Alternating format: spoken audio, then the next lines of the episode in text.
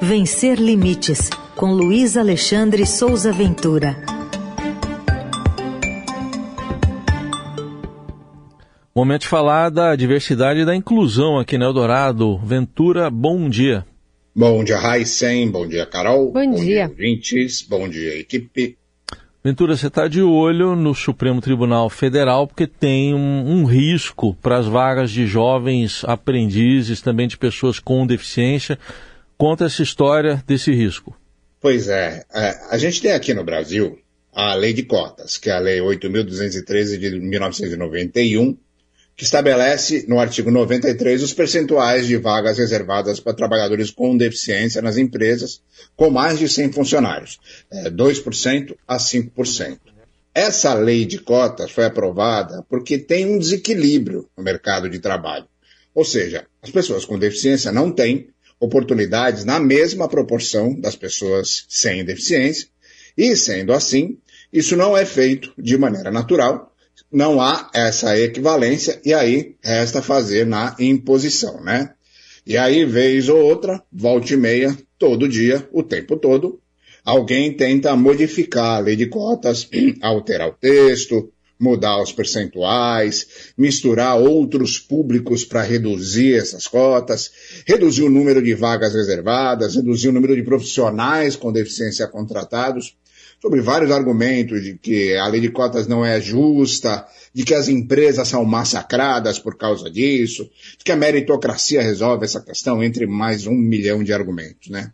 E aí tem o julgamento no STF, no Supremo Tribunal Federal, do tema 1046, que é mais uma ameaça à eficácia da lei de cotas, porque a decisão do STF nesse julgamento pode provocar uma redução legal dentro da lei da quantidade de vagas para trabalhadores com deficiência nas empresas. A situação é a seguinte: vai ser julgada uma proposta para retirar cargos da lista que determina se a empresa tem que cumprir a cota e contratar pessoas com deficiência. O nome disso é base de cálculo. A proposta é mudar essa base de cálculo, enxugar essa lista e, por consequência, reduzir a cota obrigatória. Hoje, essas cotas, como eu falei, de 2 a 5%, elas não são negociáveis, não pode ter, não podem ser alteradas nem por acordos entre sindicatos e as empresas. A lei não permite isso. Mas também está em julgamento é, se esses acordos entre sindicatos e empresas terão mais força do que a lei.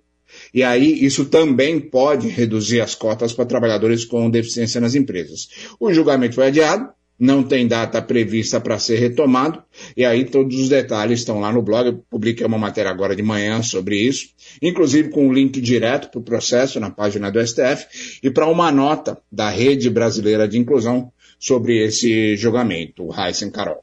Bom, a gente vai seguir acompanhando, com você também, com essas publicações no blog. Queria te ouvir ainda sobre a sugestão de leitura que você traz para a gente hoje, Ventura.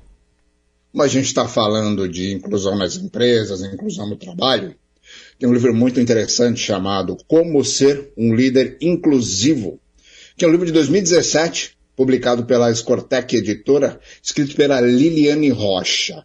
A Liliane Rocha é fundadora e diretora da Gestão Kairos, que é a consultoria que fez de, entre 2019 e 2021 o estudo Diversidade, Representatividade e Percepção, que nós já falamos aqui no dia 1 de fevereiro.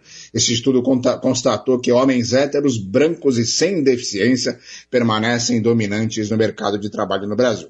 E aí a Liliane escreveu esse livro, ele tem uma abordagem prática, com histórias do mundo empresarial, dados, estatísticas, e foi nesse livro que a Liliane nos apresentou o termo, me permitam um inglês macarrônico, diversity washing, ou lavagem da diversidade, que é quando as empresas lançam comerciais ou produtos centralizados no público que representa a diversidade, mas que dentro dessa empresa não dá para esse público, que são as pessoas com deficiência, as mulheres, os negros, representantes da comunidade LGBTQIA+, não dá para essa galera propostas de trabalho com qualidade e nem oportunidades equivalentes de evolução profissional. Esse livro tem uma leitura muito fácil, muito rápida, ele tem 80 páginas e é indicado para qualquer pessoa que está em posição de liderança ou que pretende assumir uma posição de liderança, e isso pode ser numa empresa, pode ser numa organização filantrópica, pode ser até no poder público.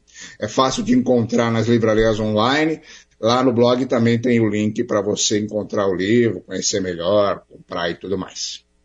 Tá, este foi mais um Vencer Limites com o Luiz Alexandre Souza Ventura. Volta aqui na semana que vem. E lembrando, você pode acompanhar o blog Vencer Limites no portal do Estadão também. Obrigado, Ventura. Até terça. Um abraço para todo mundo.